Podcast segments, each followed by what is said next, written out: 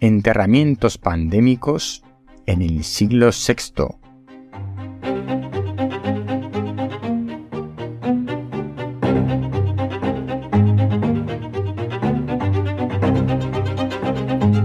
Hola, soy Ignacio de Miguel, bienvenido al décimo hombre, porque cuando nueve personas están de acuerdo en algo, una décima debe llevar la tesis contraria. En el tema científico de hoy traigo un yacimiento arqueológico de la provincia de Alicante y además con compañía. Hoy vamos a hablar de arqueología. Hoy vamos a hablar de enterramientos pandémicos en el siglo VI y el siglo VII. Y digo vamos en plural porque está conmigo Teresa Jiménez de Moon, técnico del Museo Arqueológico de Alicante, para charlar sobre el yacimiento de Cabezo del Molino de Rojales en la provincia de Alicante, España, y que para que nos cuente un poco no solo cómo se trabaja en un yacimiento arqueológico y los primeros resultados que están obteniendo de, de, estas excavaciones, sino también quiero aprovechar para preguntarle un poco sobre el funcionamiento de un museo y la labor investigadora de un museo, que va mucho más allá de exponer cosas para que las visitemos y aprendamos, sino que además hacen labores de investigación muy importantes. Bienvenida, Teresa. Muchas gracias. Pues eh, quería empezar de forma muy general, antes de meternos a hablar de este yacimiento y del estudio que estáis eh, llevando a cabo, ¿Cómo es esa labor de investigación de un museo que normalmente al ciudadano se le escapa y piensa que un museo es simplemente una sala de exposiciones y en realidad pues es mucho más? ¿no? ¿Cómo, ¿Cómo es esa labor de investigación en un museo y en particular en este caso en el Museo Arqueológico de Alicante? Pues pasa en nosotros museo como, o sea, la base del museo tiene por un lado lo que es la exposición, como bien dices, pero tiene una parte fundamental dentro de su funcionamiento que es la investigación. La investigación es tanto de fondos propios con los que cuenta el museo, que tienen que estar analizados y estudiados, como de líneas de investigación que se van llevando a lo largo de, tiempo. Entonces, nosotros ahora mismo en el mar, por ejemplo, tenemos un plan de excavaciones arqueológicas dirigido por el área de Cultura de la Diputación Provincial de Alicante, donde hay siete proyectos de investigación. Eh, como tenemos diferentes áreas, es decir, tenemos conservadores de prehistoria, conservadores medievalistas, conservadores de historia antigua, se producen proyectos de todo, de toda índole. Tenemos proyectos destinados a la prehistoria, a la Edad Media, como el del del molino, o proyectos de investigación, por ejemplo, relacionados con el mundo eh, medieval o alto medieval.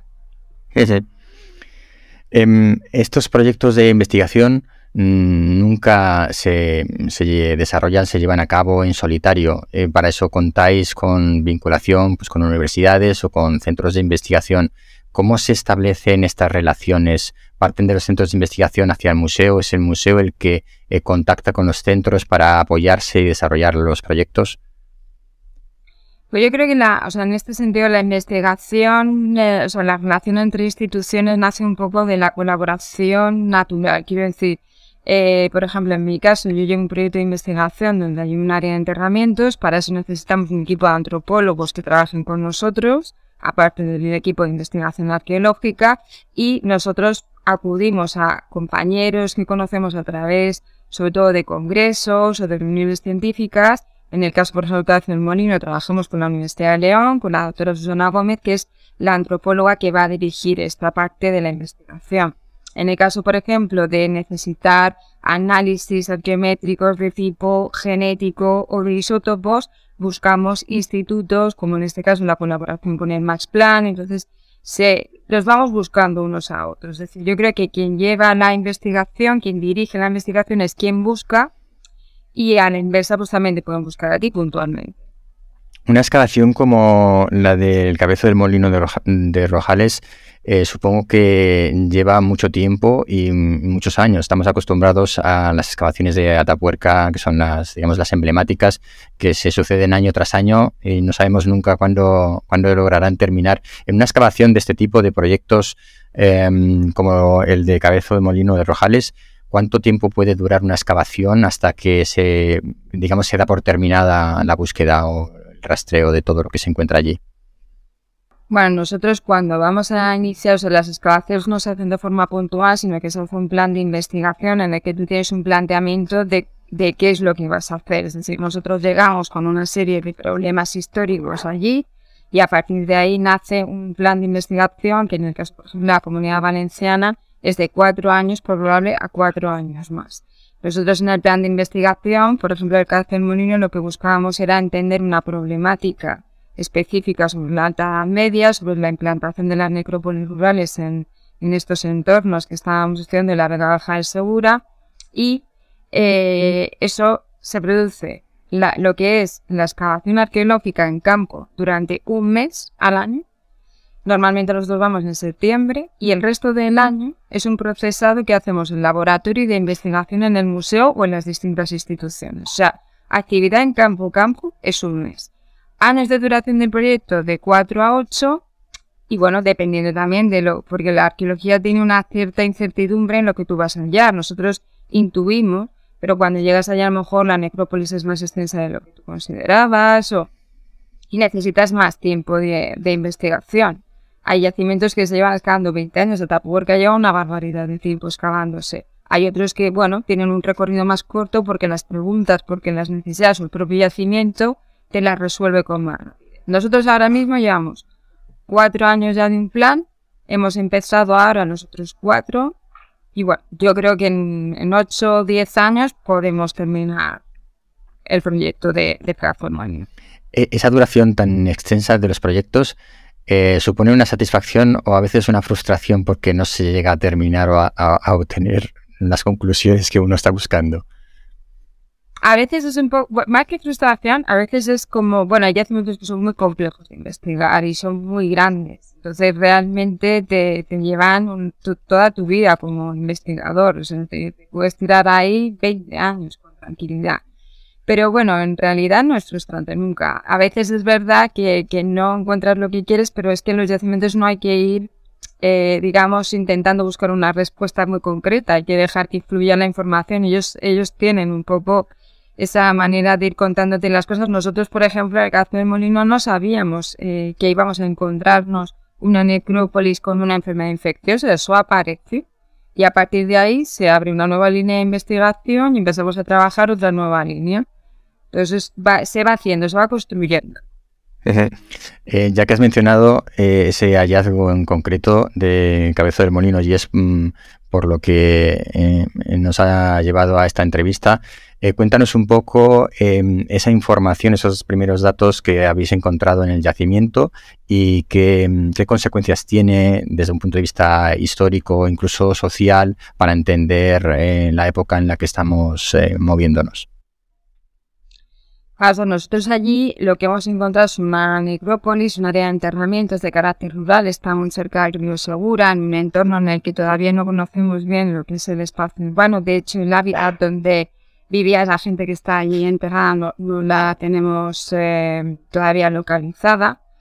Eh, pero sí que nos hemos, o sea, lo que hemos podido empezar a percibir es que se produce en un momento muy concreto, eh, porque lo hemos datado por radiocarbono, que es entre mediados del siglo VI y inicios del siglo VII, una área de enterramiento más. Es decir, hay un momento de impacto, hay una muerte muy repentina de un gran número de personas y eso coincidiría con lo que nosotros históricamente sabemos por las fuentes escritas, que es la ocupación bizantina del sureste peninsular y que además esa ocupación bizantina iba ligada o pudo ir ligada a un proceso infeccioso con la peste que se llamó la peste justiniana porque el emperador bizantino en ese momento era Justinio. Entonces, la importancia y la trascendencia en parte está en que la peste justiniana era un fenómeno conocido históricamente porque las fuentes hablan mucho de ella, fue muy agresiva en el Mediterráneo, pero no se sabía si había llegado a la península. De hecho, siempre ha habido mucho debate sobre si la propia ocupación bizantina, a dónde había afectado, cómo había llegado. Y ahora ya sabemos que han llegado hasta aquí y no solamente eso, sino que posiblemente esa infección llegó también y arrasó parte de la península de forma bastante activa y es la primera vez que se constata arqueológicamente esto.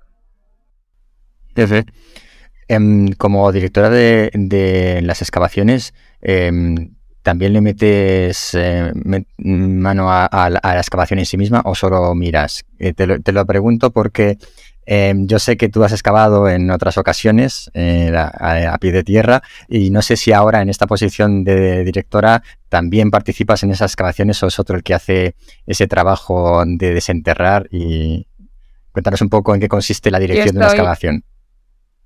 Bueno, la dirección de una excavación, lógicamente, tienes, que estás un poco supervisando una gran cantidad de trabajos que se están haciendo allí. Tenemos estudiantes, tenemos obreros, está el equipo de antropología también trabajando allí. Pero vamos, yo por supuesto, o sea, me meto en las tumbas, luego a veces me cuesta salir porque a veces están a un metro de profundidad y entrar y salir a veces tiene su... ¿eh? y con la edad pues lo vas notando más, pero sí, yo estoy en, en primera línea siempre. Además, yo creo que los arqueólogos necesitamos tocar, todas tocar sedimentos, si no es como si no, a veces si no estoy allí, si no rasco, si no toco, no sé ni lo que está pasando, entonces necesito estar. Pero sí, bueno, lógicamente la dirección de la excavación implica muchas otras cosas, aparte de estar físicamente metida ahí en las tumbas de alguna manera. Em, imagino que en cada temporada de excavación pues se obtiene una serie de restos que hay que mm, eh, trasladar con cuidado y tratar con mucho cuidado. Em, al final, la disponibilidad de espacio en un, entorno de trabajo, como puede ser el museo o puede ser alguno de los institutos o centros de colaboración, puede ser un factor limitante a la hora de, acelerar una excavación o de continuar con una excavación porque no se tenga espacio físico para poder almacenar y gestionar todo lo que se obtiene de un yacimiento? A ver, el, tienes que tener, quiero decir, ahí, hay una normativa, hay una ley. Nosotros, de hecho, el depósito de todo no va aquí al mar, sino que va al museo más próximo a la excavación, que en este caso el propio municipio de Rojales tiene su museo. Entonces, todo el material, aunque primero nosotros tenemos un periodo de depósito en el mar para poder investigarlo y estudiarlo, luego va a ir al Museo de Rojales, donde debe ser depositado correctamente, almacenado correctamente y expuesto correctamente. Esto es un fenómeno complejo porque eh, a ellos les ha obligado a hacer almacenes nuevos, por lo que comentas tú. Es decir, ahora hay, tienen un problema de espacio y no solamente de espacio, sino que al ser hueso necesitan un estado de conservación especial, almacenes especiales, no valen un almacén cualquiera. Como además estamos en un proyecto de investigación genético, mm, más todavía, más importancia en la conservación de las muestras, porque se puede perder el ADN cada minuto que pasa y eso es mucha presión para estos museos que son más pequeños, que tienen menos capacidad. Pero bueno, eh, ellos en un principio están haciendo un gran esfuerzo, la verdad, y, y, nosotros les ayudamos en todo lo que, se puede, pero tienen que poder guardarlo, claro. Em, ¿Para cuándo la próxima exposición en, eh, nueva exposición en el Museo de Alicante, Museo Arqueológico de Alicante? En el Museo Arqueológico, bueno, estamos trabajando. Ahora parece que para primavera puede que tengamos ya un proyecto bastante importante, pero ahora te voy a adelantar, porque hay mis jefes que no me descalabran a mí, ahora van a Instituto en Madrid y se presentan allí todos los proyectos. Y bueno, pues, yo creo que va a ser un proyectazo muy interesante, pero bueno, esto ya te digo que esto mi jefe es el que lo va a decir en público, no yo.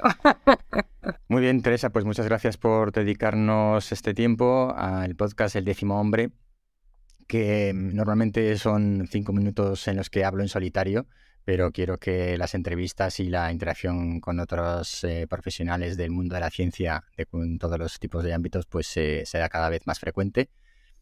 Em, cerramos aquí la entrevista contigo, esperando que haya más ocasiones para volver a hablar eh, con nuevos hallazgos. Muchísimas gracias, Saúl. Sí, y la próxima vez ya con, con más información. Muy bien. Muchas gracias. Nada más, hasta aquí el episodio de hoy del décimo hombre. Recuerda suscribirte si no lo has hecho todavía. Si estás en YouTube, dale a la campanita y recuerda también que me puedes seguir en Twitter en hombre décimo. Hasta pronto.